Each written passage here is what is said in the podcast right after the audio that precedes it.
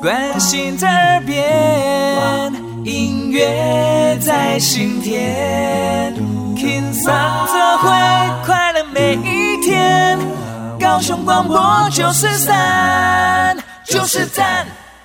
人生，人生，人生小剧场。朋友们，在演出开始前，请容我们提醒您。演出中可以用手机、用电脑、用收音机，但请不要拍打、喂食或是转台，拜托。如果您都已经准备好了，请让我们一起走进人生小剧场。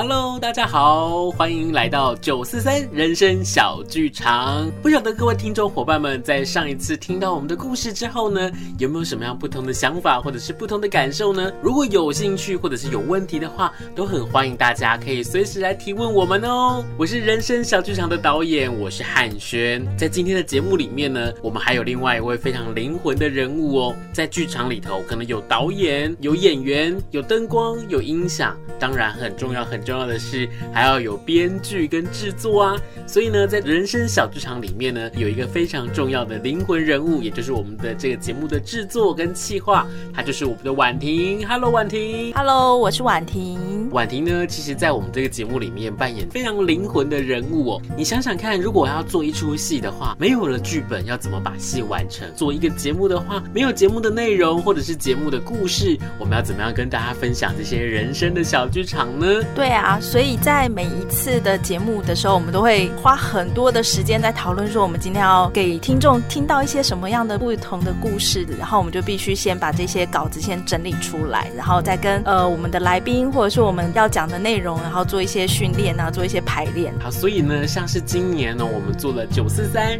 人生小剧场的这个节目，我们其实已经把五十二周的故事啊，或者是要访问的人物，我们都把它拟好了，就像是老师要教课，我们要先把课纲。写出来的感觉一样。对，没错。然后之后呢，就会开始有很多的工作，像说要联系来宾啊，然后设计这些来宾的主题呀、聊的内容啊之类的。嗯，所以呢，在今天的这一集，为什么我们要特别邀请到婉婷来分享，在我们的生活里面，到底有什么样的方式可以让他的鬼点子这么多？有什么样的方式可以让故事，比如说编剧的时候，它会有题材，会有内容，会有梗吗？所以呢，在接下来，我们就想要邀请婉婷呢，跟我们一起在今天的节目里面，我们来分享在我们的生活当中，在我们的人生里面，对我们来讲印象深刻的事情。比如说，它可能是一本书，它可能是一部电影，它可能是。呃一首歌，或者是它的歌词，又或者它是一段话、一个广告。那我们接下来分享一个是印象最深刻的电影好了。那汉轩，您先分享吗？我很喜欢的一部动画片叫做《料理鼠王》。哇哦，是一个很特别的动画片，而且这个发生的故事是在法国巴黎。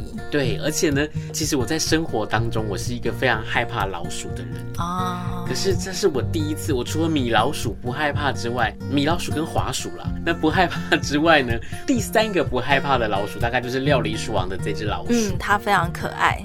对，而且其实，在这个故事里面，我为什么会很喜欢这个故事？原因是因为它跟料理有关系。嗯哼，那很多很多的电影，很多的故事都跟料理有关系。那为什么我会特别喜欢这部电影的原因，是因为呢，它用老鼠的角度去看不同人的，不管是个性也好啊，或者是人跟人之间相处的点点滴滴，又或者是很多的眉角角，它透过了老鼠的这个角度，比如说它藏在了那个厨师的帽子里头，对，然后来烹煮这些料理。在烹煮的过程当中，他也发现了这个厨师，他可能喜欢另外一个人，又或者是在他生活当中，在他的生命里面，常常会有一些时刻他是畏畏缩缩的。嗯嗯。那透过了老鼠的动力，透过老鼠的帮忙，他完成了很多很美味的料理。嗯哼。可是其实这些美味的料理，真正的厨艺是在这个厨师的身上。嗯《料理鼠王》的这部电影，它不只是很可爱，它也不只是料理出来的东西很美味，它也让我们看到的是，原来透过了不同的视角、不同的故事，你也可以去看见很多不同的人生。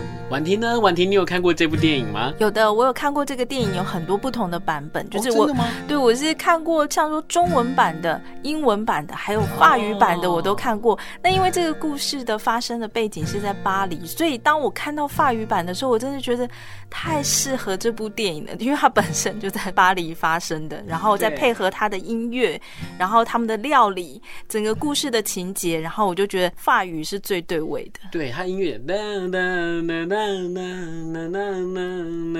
没错，是一个有很相送的感觉。对啊，所以呢，其实这部电影它不只是带给我们在我们的生活当中，不只是看到了料理这件事情，他透过了这些不同的方式，他怎么样去把这个电影把它完整做了一个很不一样的呈现的方式。哦，是的。好，那婉婷换你来分享看看，你觉得呢？在你的生活里面有什么让你印象很深刻的一本书、一个故事或一部电影呢？呃，那我也来分享一个电影好了。然后说到这个电影呢，其实跟我的人生有蛮大的关系，因为这算是我人生当中第一部完整看完，然后进到电影院看的电影。那这个呢，其实是在我国小大概二年级还三年级的时候，是利用一个。就是中午放学之后，下午的时间，然后我妈妈跟她的同事带着我，他们算有点翘班的感觉吧，然后带着我到电影院去看。那当时其实我根本不知道要看什么电影，但是这部电影真的是非常经典，它是李安导演的《喜宴》。哦，哇哦，对。然后因为我算是第一次进到电影院看电影，所以那个电影为什么会让我印象深刻，是因为我可以完完全全的不觉得无聊，然后把它看完，然后看完之后呢，还一直记在我的人生记忆当中，一直到现在。这个电影呢，其实有很多的内容是挑战禁忌的。然后像说他在其中有一个片段是男女主角有一个非常激烈的床戏，但是其实他没有拍出任何就是没有办法看，小孩没办法看的。但我们都知道那是什么。另外也有讲到同志的情感。在当年，同志其实算是不太让大家能接受，但那个时候，李安导演就把这个情感给拍出来。另外，也有讨论到很多像说东西方婚礼的习俗啊、文化的冲击啊等等。然后，所以这部电影在我看完之后，是真的让我印象非常的深刻。嗯，其实刚刚讲到这部电影，我就想到说，哎，其实同志的电影，我想到的是王家卫拍的。春光乍现吗？对，春光乍泄这部电影，嗯、而且我我觉得还蛮特别的是，我刚好在这几年，我还带着我的学生，我们去做了对这部电影致敬。嗯哼，我们去做了一出戏，嗯，然后这个戏里面讲的是说，在看完这个戏之后，我们怎么把这些故事里面的人物拉出来。嗯哼，他如果真的在我们的现实生活当中，嗯，他会不会是一个跟，比如说他可能会跟呃梁朝伟一样？他可能会跟张国荣一样，嗯，又或者是他会透过这个电影的角度，我们去看到什么样的故事？嗯，例如说，在当年我们看到王家卫拍这个电影的时候，嗯，我们还会觉得哇，这个这个我好像有很多地方我看不懂，嗯哼。那可是后来在长大之后，隔十年再看一次，隔二十年再看一次，你会发现哦，原来有很多的故事在当时候。这个导演他就已经看到了，嗯，有很多的角度是我们平常可能没有去接触到。后来当我自己长大之后，当我们在看到这些故事之后，你才会发现，原来这个颜色为什么要这样安排？嗯，为什么这个场景要用这个角度来取景？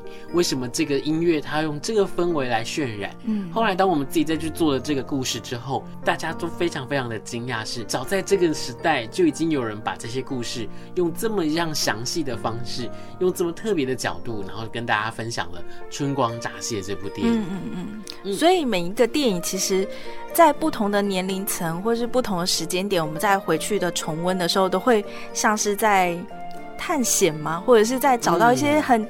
奇怪的线索，你就想说奇怪，为什么我之前都没有发现这些呢？然后这些就很像你捡到一个宝物一样，哇！我在这个时间点又看到了让我觉得这部电影很棒、很厉害的地方。对啊，对啊，嗯、或者是说刚刚哦，就是婉婷在跟我们分享李安导演的作品。大家有没有印象很深刻？对于《色戒》这部电影啊，对，既然我们刚刚讲到说，就是讲到这个情色的这一趴，没错，对啊。虽然我们现在时间还早，而且还是白天，可是呢，我们其实用了比较不一样的角度来聊这件事情。例如说《色戒》这部电影，其实对我来说，当时候也是印象很深刻，嗯嗯，而且对我来讲，非常的呃影响非常深远的一件事情是，当时候很多人都会说，哇，他们拍的非常非常的露骨，没错，又或者是说，在看到这个画面的时候，很多人还去对于这个画面去做解读，嗯，然后可能做了很多不同的剖析，不管是网络的片段啊，或者是在当时候的电视节目里面去看到，嗯，我还记得我当时候在看完之后，我还认真的去想说，哎，这个故事里面的这些情爱的场景，嗯，是不是需要的？嗯哼，可是应该是需要的吧？对，因为我觉得。如果说当时候，比如说梁朝伟演的易先生，嗯嗯，然后跟汤唯演的这个女生呢，嗯，如果他们没有这个呃彼此之间有这样的一个火花的产生的话，对，他可能会让这个电影非常非常的郁闷，嗯，而且他会发现其实这两个人之间的情感，他已经没有办法用台词来溢于言表了，对，所以他才用这样的一个场景去做呈现，嗯哼，所以我觉得李安导演对我们来说，其实在我们的生活里面，对我们来讲印象非常的深刻。嗯，影响也非常非常的深远哦。对，没错，而且它的主题很多，其实都在探讨有关家庭方面的，嗯、就是不管是你的情人啊，或者是父母啊这些主题这样子。好的，那刚刚呢，我们聊到了电影，那不晓得婉婷你在你的生活当中还有什么让你印象很深刻的？除了电影之外呢？呃，目前的话是书，因为呢，每天晚上都必须陪小朋友读故事书。嗯哼，那哪一本书对你来说印象非常深刻啊？好，那我就讲最近比较常读的是一个叫做《猫头鹰在家》的童书。哦，嗯，这个故事呢，它其实应该是算是美国文学，就是翻译的。那它里面呢，算是一个比较长篇的童书，它里面有五个故事。就是有像说客人啊，奇怪的推推啊，奇怪的堆堆啊，眼泪茶等等的，就是有五篇不同的故事。那我印象最深刻的，其实就是其中的眼泪茶这一篇。眼泪茶呢，它是在讲这个猫头鹰，它突然间它想要泡一壶眼泪茶。那眼泪茶要从哪里来呢？他就开始想了一些非常难过的事情，就在那边伤心的哭。他想到说有一把断了脚的椅子，然后他就觉得很难过，他就开始哭了。有一个掉到炉子后面的汤匙，怎么捡都捡不到，他就很难过，然后就开始哭。然后一个被撕去几页的书，他也觉得很难过，然后他就开始一直哭，一直掉眼泪。他就把这个眼泪呢装在茶壶里面。后来等到装满了之后，他就说够了，这个茶够了，他就开始去把它放在炉子上烧。烧好了之后呢，他就喝了一杯眼泪茶，他就说：“嗯，这个咸咸的味道真是太好了，就是觉得很幸福。”然后这个故事让我觉得很特别，是因为我们的人其实很难去表达自己的情感情绪，有时候都很压抑。那通常遇到挫折啊，或者是遇到难过的事情，有时候又不好意思表露出来，所以呢，我就觉得这个猫头鹰很特别。他在他难过的时候，他就用这种方法，不断的把自己的难过情绪发展出来，或者是把它展现出来之后，他又把这个眼泪接起来，然后最后呢，他用一种很幸福的态度，就是等到这个茶够了的时候，他也知道适可而止，他就说够了。他觉得这个茶已经装满这个茶壶，眼泪已经装满这个茶壶了。他说够了，他想要停下来，然后再把这个茶呢煮一煮。然后把它喝下去的时候，他又觉得，嗯，他觉得他找到力量了，有一个可以往前进的幸福的力量，这样子。那我还蛮想知道，那小朋友在听到这个故事之后，小朋友的感觉是什么呢？小朋友的反应真的非常特别，因为他们告诉我说，他们觉得眼泪茶好恶心哦，好恶心，为什么啊？对，怎么会把眼泪喝下去呢？哦，对，所以他们是说这个太恶心了。但是我觉得这个故事真的我非常的喜欢。嗯哼哼哼，这个故事可以再跟大家介绍一次吗？好的，它这本书叫做《猫头鹰在家》，那它里面有很多就是五个小故事，其中这个故事叫做眼泪茶。嗯，好，那我也想要来跟大家分享一本书。其实从念书开始，一直到现在在教书，这整个过程其实念到了很多的工具书，嗯、或者是教科书。嗯，然后呢，其实在这整个教科书在念的这个过程当中，有一本书对我来讲，我觉得印象非常深刻，而且也是非常的有意义的，叫做《尊重表演艺术》。哦，这个尊重表演艺术呢，它是从一个演员他该怎么生活，一个演员他该从，比如说他的饮食、他的起居，他怎么尊重舞台，他怎么样在他的生活当中去体现在舞台上面所表演的这些点点滴滴。这让我想起另外一本书，嗯，久石让写的那本书。哦，对，他在讲说久石让他是怎么去做创作的。对。比如说你，我不知道你印象当中有没有记得是久石让先生他在他创作的时候。比如说他在创作的那段期间，嗯、他就会特别的早起，对，他会早上起来运动，对不对？对，他就是把他自己的在创作的过程当中变成是一种修行。嗯哼。那我们也很常跟我的学生或者是跟我们的呃合作的演员们讲说，其实演员或者是做表演艺术，他真的就像是在修行一样。嗯。尊重表演艺术的这本书，他讲的可能是一个方法。嗯哼，然后呢，九十章讲的是他的人生。对，那其实在这个过程当中，我看到的是他怎么样去体现这本书里面哦，嗯、他所讲到的这些很重要的重点是，你有没有尊重他？嗯哼，比如说你尊重你的职务，你尊重你的这个工作，你就会用你的生活当中的点点滴滴去体现它。对，比如说早起这件事情，嗯、准时这件事情，又或者是你怎么样去。观察一个角色，你怎么去创造一个角色？嗯，那当然把它变成了音符的时候，他是用什么样的一个方式来创造他的音符？比如说他在他的生活里面，他看到的这些小故事，嗯，他看到的这些点点滴滴这些片段，他把它变成了创作的能量，放在上属于他自己的这个篇章里头。嗯，那我就觉得这本书我非常非常的推荐。如果你喜欢表演艺术的话，嗯，又或者是你在未来你想要成为一个表演艺术的人才的话。都欢迎大家，真的可以去找这本书，然后把它变成是自己在生活当中的像字典一样的工具书。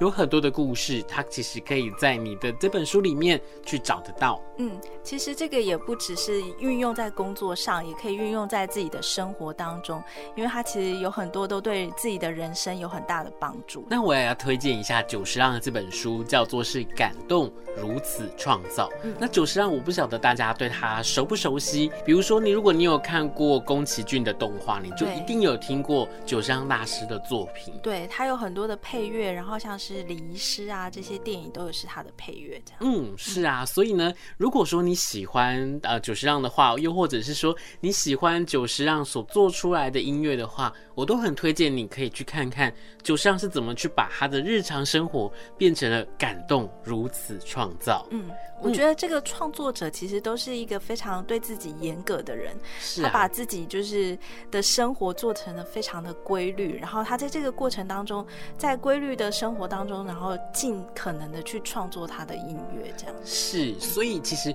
我自己啦，就是我自己会蛮不喜欢别人说，因为我要创作，或者是因为故事的需求，所以我必须要去，比如说花天酒地，或者让自己的生活变得很不 OK，很糟糕。嗯嗯，因为我觉得。呢，就是你的生活你可以很多彩多姿，对。可是你成为一个角色，比如说你要成为一个不好的人，嗯，你就真的要去变成一个不好的人。没错。你可以透过观察，你可以去透过创造，你就可以透过模仿，对，透过这些不同的方式，然后去变成自己的人生小剧场。对，没错。像是之前有看过有些演员想要演吸毒的角色，他不可能真的去体验吸毒吧？嗯，啊。所以他就是看了很多不同的有关毒品的电影，然后去揣摩这样子。嗯，讲到这个呃毒品。的事情，我就想到是，其实我跟婉婷之前，我有一个很棒的想法，就是我们想要让就是呃反毒的宣导哦，然后把它变得再更不一样一点点。嗯然后这个不一样的方式呢，我就在这边跟我们的听众伙伴来稍微分享一下。因为这个计划一直没有办法成真，说不定今天在听完这个节目之后，有人可以帮帮我们哦。就是呢，我们在想说，如果说在反毒的宣导上面，很多人可能都会说，告诉你呃，吸毒是不好的，或者是吸毒会有什么样的反应？对，那其实吸毒的本身就是会去尝试这件事情，有很多的人是因为好奇的缘故。嗯、之前有一次因缘际会之下，我可以到监狱里面去做演出，嗯、去做分享。然后在这个分享的过程当中，也是要告诉他们说，呃，不要吸毒，又或者是我遇到了很多的已经吸过毒，然后他现在在乐戒的阶段，在戒断的这个阶段，他们就说真的是因为好奇的原因。嗯，那我就想说，那如果是好奇的话。真的因为好奇，然后你真的去体会看看吸毒之后的反应是什么？嗯，那我们就想到的是现在很流行的密室逃脱。对，如果说我们在走进一个密室逃脱的这个现场之前呢，我们让我们要进去的观众来选。嗯，你要选择好奇的去尝试看看吸毒之后的反应是什么，嗯、还是你会觉得嗯不可以好奇，我就要去看这些呃不是吸毒的反应是什么？嗯，那我们就会有两个选择。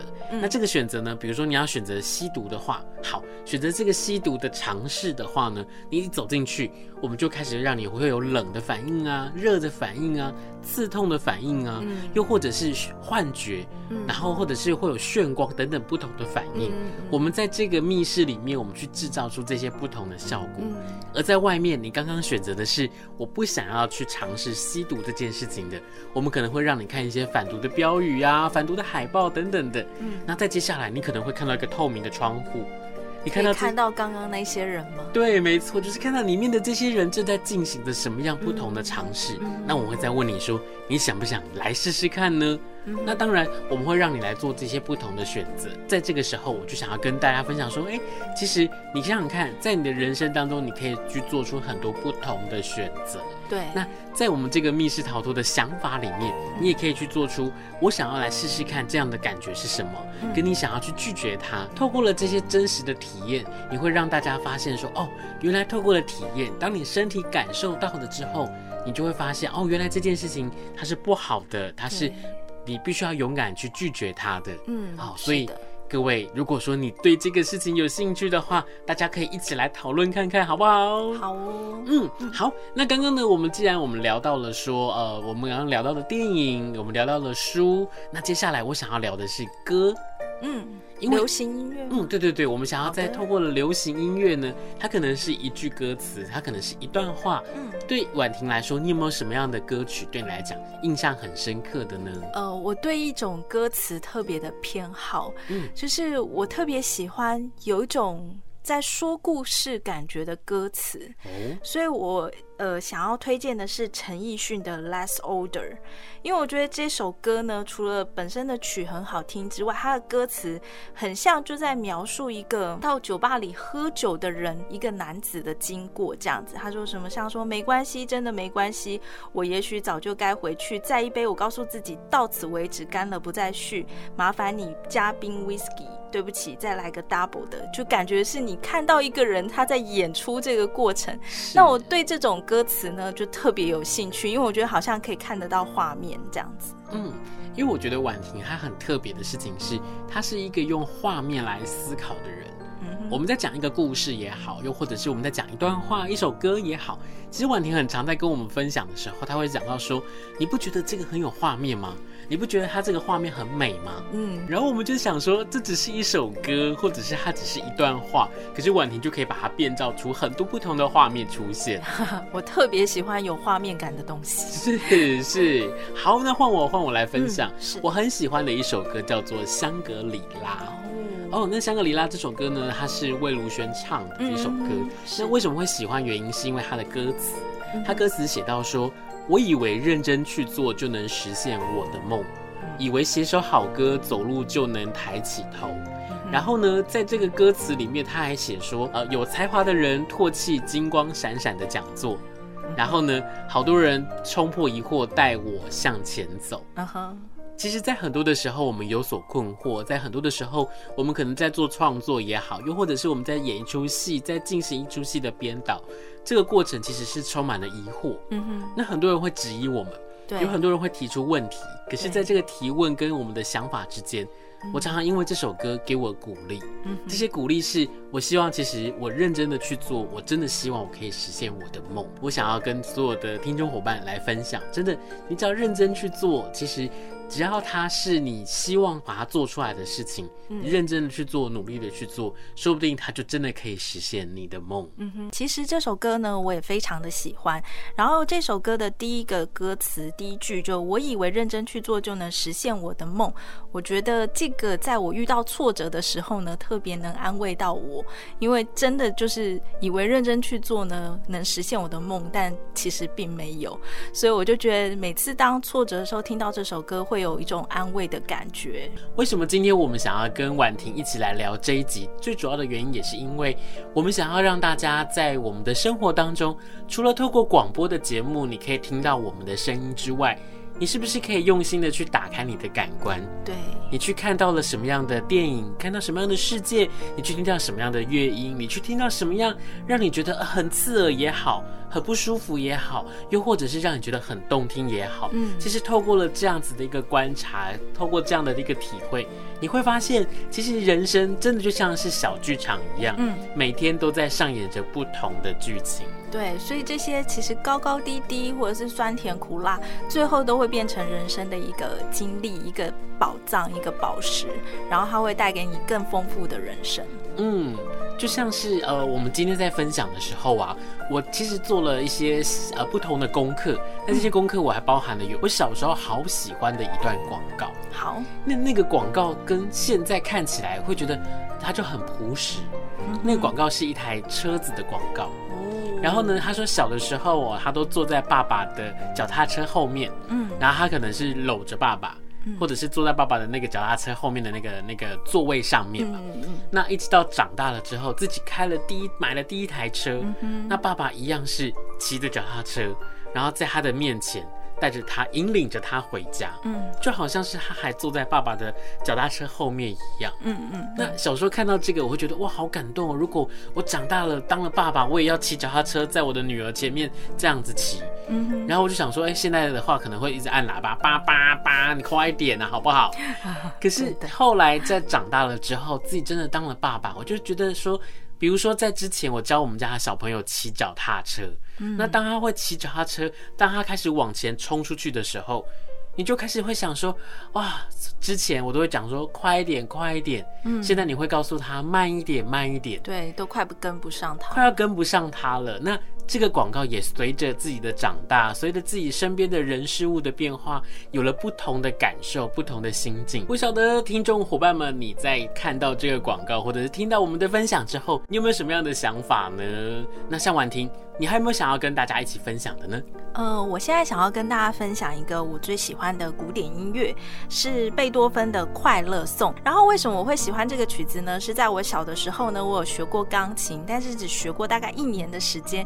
因为在我小时候，我觉得练琴实在是太辛苦了，都不能出去玩，所以我就不喜欢弹钢琴。那时候就拒绝了这个钢琴课。那其实这首曲子是我。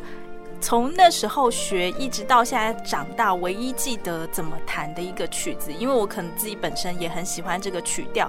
那基本上它很简单，它就是咪咪发嗦嗦发咪瑞这样子而已，非常的简单，所以我也很容易的把它记起来。所以我非常喜欢这个曲子。而且现在你还在学弹钢琴？哦，对，因为在最近呢，就是我老家的那个钢琴，就是我妈妈说，如果我们姐妹们或兄弟们都不要的话，她就要把它丢了。那我就觉得很可惜，我也很怀念那个老钢琴。那我经过一番整修之后，我就把它就是接回到现在的家。那因为已经接回来了，就要勤去练它才行，要不然它就会变成一个装饰品。所以我就开始了我钢琴课，这样子，就每周都会去上一次钢琴课。那又再次谈到这个《快乐颂》的曲子的时候，让我非常的惊讶，是原来这个曲子它可以有很多不同的弹法，然后弹出来的感觉都不一样。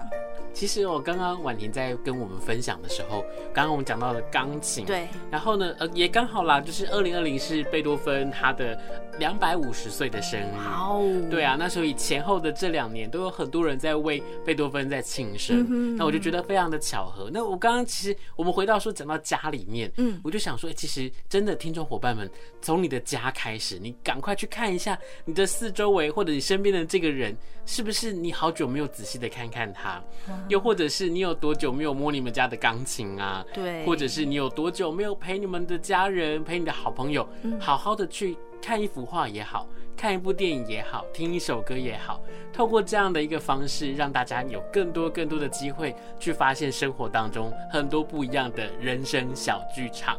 那今天呢，真的很谢谢婉婷来到节目当中呢，跟着我们一起来分享在生命当中印象深刻的事情。那我们要准备请婉婷跟大家说再见喽。好的，跟大家说拜拜喽。那也很高兴今天可以来这边分享，跟大家讲到一些很多过去的事情，也让我想起了一些过去的回忆。谢谢大家，谢谢大家，谢谢婉婷。喜欢九四三人生小剧场的朋友，别忘了每周六早上的八点到八点三十分，每周日中午的十二点三十分到一点。九四三人生小剧场，我们下周见喽，拜拜。